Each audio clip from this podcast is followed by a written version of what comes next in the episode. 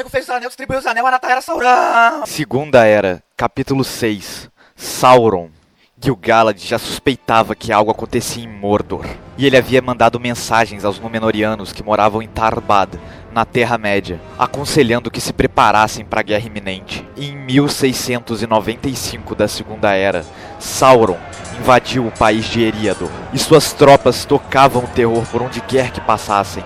E Gil-galad ficou abismado com os relatos sobre o tamanho do exército inimigo. Então, ele mandou uma mensagem para a ilha de Númenor pedindo ajuda, mas não obteve resposta. Sauron então redirecionou seu ataque ao sub-reino de Eregion, e os elfos e homens de lá tentaram repelir as forças inimigas de suas casas, mas elas eram devastadoras demais e as vilas foram sendo destruídas uma a uma. Celebrimbor se viu sem saber o que fazer. Ele não possuía força suficiente para repelir tantos orcs de seu território. O elfo enviou pedidos de ajuda a todos que conhecia, e não teve escolha senão esperar na capital do reino, que era fortificada. Sauron enviou uma parte de seu contingente para atacar Tarbad, a cidade ribeirinha dos Númenóreanos, pois ali ficava uma das pontes que atravessava o rio para o norte. Mas os homens de lá conseguiram se defender com maestria de seu inimigo, impedindo o saque à cidade. Os homens de Númenor estavam em desvantagem, mas o que Sauron não contava é que a sua força e determinação superavam aquelas dos homens comuns. E graças ao aviso de Gil-galad, eles se prepararam e fortificaram seus muros, conseguindo fazer com que orc algum quebrasse sua defesa. Mas o grosso do exército inimigo estava a caminho da capital de Eregion, Ost-in-Edil, onde Celebrimbor os aguardava. E lá, Sauron encontrou grande resistência dos elfos, mas não o suficiente. Os soldados de Eregion se protegeram dentro de seus muros e não arriscavam o combate aberto. Com isso, as forças de Mordor ficaram livres do lado de fora e conseguiram fazer facilmente um cerco à cidade. E do alto da torre mais alta de Ost-in-Edil, Celebrimbor contemplava o mar negro de orcs que agora se abatia contra os muros de sua cidade. Os orcs e trolls estavam quase rompendo a defesa da cidade e tudo parecia perdido. Foi quando Celebrimbor viu as portas de Moria se abrindo. E de lá saíram hordas e hordas de anões vindo ao auxílio dos elfos. Os anões de Khazad-dûm pegaram os exércitos de Mordor por trás em uma armadilha mortal. E o líder da casa de Feanor então desceu até seus homens e deu a ordem. Abram os portões, elfos e homens de Eregion, defendam suas casas. Coragem agora. Encontre seu inimigo no campo de batalha. Avante! E então os soldados do sub-reino investiram contra o exército inimigo pela dianteira, enquanto os anões os impediam de se reagrupar pela retaguarda. E Eregion finalmente tinha uma chance de vitória, por menor que fosse, pois as hordas de Sauron ainda eram gigantescas. Mas então, para a surpresa dos aliados, vários homens mortais, comandados pelos portadores dos Nove Anéis de Poder, apareceram no campo de batalha, pelo norte e pelo sul. Eles rechaçaram os anões de volta para Casa Dum e os perseguiram embaixo da terra.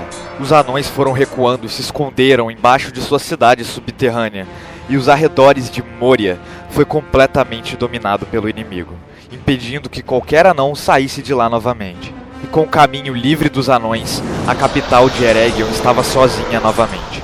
Dessa vez, enfrentando um número ainda maior de inimigos. Os homens e elfos lutaram bravamente, mas era simplesmente impossível lidar com tantos atacantes ao mesmo tempo. A cidade então finalmente sucumbiu ao poder dos nove, dos orcs e dos trolls de Sauron.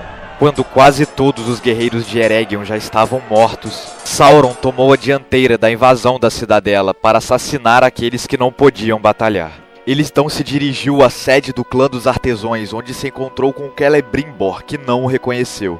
Os dois então duelaram ali, até que Sauron finalmente derrotou Celebrimbor. Após sua vitória, o Senhor do Escuro tomou o elfo como prisioneiro e revelou toda a verdade a ele. Celebrimbor então ficou revoltado e disse: Anatar, é mesmo você? Impossível! Seu traidor! Lacaio de Morgoth! Eu te acolhi, te defendi, te chamei de amigo! E quando ele terminou de falar, Sauron amarrou o elfo e pendurou numa sacada na torre do clã. Onde os dois puderam assistir a cidade de Celebrimbor em chamas, sendo reduzida a cinzas, enquanto orcs e trolls assassinavam as últimas mulheres e crianças que ainda estavam vivas. Olhe, olhe, é o Farrogante que o Galad e Galadriel lhe avisaram. Mas assim como seus antepassados, você não consegue ver além de suas próprias vontades e objetivos. Sua ruína e a de seu povo são culpa de sua própria arrogância ela é Brimbor. Se não fosse por você, eu não teria controle sobre os homens e provavelmente encontraria minha derrota neste lugar. Mas os anões foram subjugados e minha campanha continuará até que eu tome a vida do último Eldar que habita a Terra-média. Obrigado, amigo. Lágrimas escorriam pelo rosto do elfo que não dizia uma palavra, e assim, com uma faca negra, Sauron lentamente decapitou o elfo e ergueu sua cabeça, se banhando com o sangue de seu inimigo. E assim teve fim o sub-reino de Eregion e a vida de Celebrimbor. Com a queda de Eregion e a retirada dos anões de Khazad-dûm, a região de Eriador estava quase por inteira sob o controle de Sauron, restando agora apenas o reino élfico de Lindon e a cidade númenoriana de Tarbad. E assim, Elrond e Gil-galad formaram um grande exército para defender seu reino. Quando Sauron finalmente chegou, e suas tropas eram imensas, mas os elfos eram fortes, e quando as duas forças se chocaram, a batalha sangrenta perdurou por meses a fio.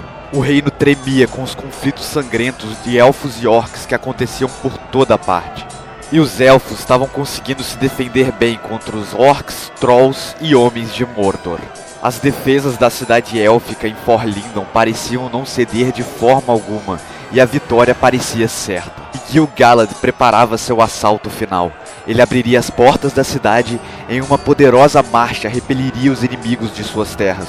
Porém, quando os elfos colocaram seu plano em ação, eles avistaram no horizonte um gigantesco contingente de homens que eles nunca haviam visto antes eram mercenários do extremo leste do extremo sul da Terra-média. Estes eram aqueles que foram tocados pela sombra de Morgoth há muito tempo atrás, no despertar da humanidade. Aparentemente, os magos azuis falharam ao tentar aconselhá-los e estes homens se venderam ao Senhor do Escuro. Eles adicionavam muita força ao exército inimigo e assim os elfos perderam a vantagem. Gil-galad e seus soldados se encontravam agora em um combate fervoroso do lado de fora dos muros da cidade, e alguns dos mercenários desembarcaram nos portos e atacaram de dentro para fora, conquistando a cidade élfica. E Gil-galad não conseguiu invadir e retomar seu lar, pois além dos homens usando as defesas da cidade lá de dentro, os orcs atacavam do lado de fora. O rei élfico então se viu cercado e bateu em retirada para os portos cinzentos, com o objetivo de pedir ajuda a Círdan, o elfo dos portos. Enquanto isso, Elrond também lutava na cidade do Sindar ao sul, na região de Harlindon. Ele comandava as tropas como um verdadeiro líder dos Eldar, impedindo que a cidade fosse invadida. Enquanto Elrond se defendia dos orcs que atacava, ele aguardava a marcha de Gil-galad com os elfos de Forlindon, para abrir os portões, juntar-se a eles e atacar. Mas ao invés dos Noldor, chegaram do norte mais homens e orcs de Sauron. Elrond não conseguiu segurar aquele ataque e também bateu em retirada para os Portos Cinzentos. As duas cidades dos Elfos em Lindon foram completamente destruídas. Agora tudo o que havia sobrado de resistência élfica na Terra-média se encontrava nos Portos Cinzentos, a última cidade livre da Terra-média. Não havia mais para quem pedir ajuda. Os últimos Eldar da Terra-média estavam ali, esperando seu inimigo chegar para destruí-los. E quando Sauron apareceu, a pouca esperança que tinham se esvaiu, pois ele possuía tropas suficientes para ocupar a Terra-média inteira se ele quisesse. E os elfos lutaram desesperadamente para que a cidade não caísse, mas isso parecia impossível agora. Ao entardecer daquele dia escuro, alguns ainda lutavam de pé, mas tudo estava em chamas e não havia mais esperança. Com o cair da noite, naquele fatídico dia do ano 1700 da Segunda Era, os elfos seriam completamente derrotados e Sauron se consagraria como senhor da Terra-média. Mas enquanto o sol se punha no oeste, indo de encontro ao mar, uma frota de navios gigantesca apareceu no horizonte. E antes que a noite caísse, milhares de Númenóreanos desembarcaram nos Portos Cinzentos, indo ao resgate de Gil-galad e Elrond, e assim eles ficaram conhecidos como os Homens do Poente. Os números de Mordor ainda eram muito maiores, e só alguns Eldar ainda resistiam entre os elfos. Mas os homens que chegavam eram Edais da linhagem de Elros, filho de Earendil. Eles eram fortes e valentes, e estavam sob o comando de Minastir, sobrinho de Tar Telperian, a rainha de Númenor na época. E por isso cada um daqueles guerreiros valiam por 100 ou mais mercenários de Mordor. Os Númenóreanos lutaram bravamente aquela noite e trouxeram esperança para os homens e elfos de Eriador. Eles pareciam máquinas de matar com força e resistência nunca antes vista. E ao amanhecer, os portos cinzentos estavam livres das presenças nojentas dos orcs, que haviam todos se retirado para se reagrupar. Mas os homens e elfos foram mais rápidos. Eles realizaram um ataque relâmpago e impediram que Sauron reorganizasse as suas forças. Em uma campanha gloriosa que durou alguns meses, eles rechaçaram Sauron para fora do reino élfico de Lindon. Todos os territórios que Sauron havia conquistado agora foram perdidos, inclusive as ruínas de Eregion e os arredores de Moria. Os Númenóreanos, descendentes de Arendil, tinham uma força incrível e seu exército derrotava as tropas de Mordor onde quer que as encontrassem. Sauron então não viu outra escolha, senão bater em retirada. E agora a única forma de atravessar o rio Guatló em direção ao sul para as terras de Mordor com suas tropas era a ponte de Tarbad, a cidade dos Númenóreanos na Terra-média. E foi ali, às margens do rio, que aconteceu a Batalha de Guatló, onde Sauron encontrou a sua derrota definitiva. Os Númenóreanos da Terra-média mantiveram firmemente as suas defesas no sul, enquanto um grande contingente de elfos e homens de Númenor vinha do norte. As tropas de Mordor foram completamente aniquiladas e o próprio Sauron quase não saiu com vida dessa batalha. Ele fugiu de volta para Mordor, acompanhado apenas por meia dúzia de orcs e os nove lordes dos homens, portadores dos anéis de poder. E nesta campanha, estes nove tiveram seus corpos quebrados e nunca mais conseguiram se materializar novamente. Mas os seus espíritos sobreviveram através dos anéis de poder, pois eles ainda estavam ligados ao Moon. Quanto Sauron ainda vivesse, os nove, os seus servos mais leais, também viverão. Sem vontade própria, sem vida ou morte, apenas espectros do Senhor do Escuro e seus desejos.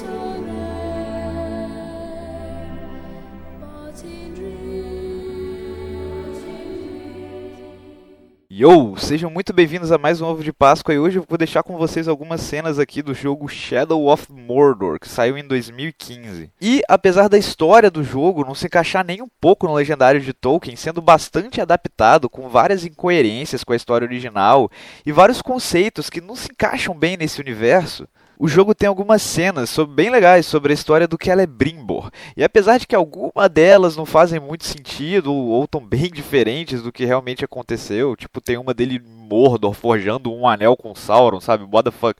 Mas enfim, apesar dessas, tem outras que são bem legais e eu vou colocar aqui pra vocês. Ok? Não deixe de jogar esse jogo, inclusive, apesar da história dele ser meio viajante, a jogabilidade é bem legal com todo aquele sistema de Nemesis e tal, mas é, o canal não é sobre videogame. Ok, fiquem aí com as cenas, até semana que vem e tchau!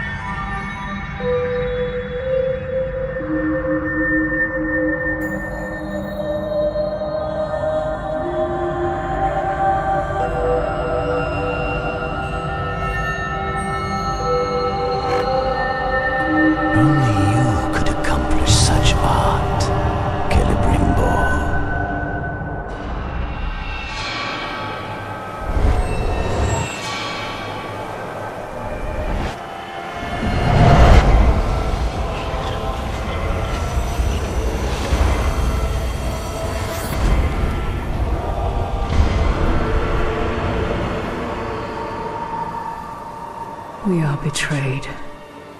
Its power blazes like a beacon and will bring ruin to all Middle Earth.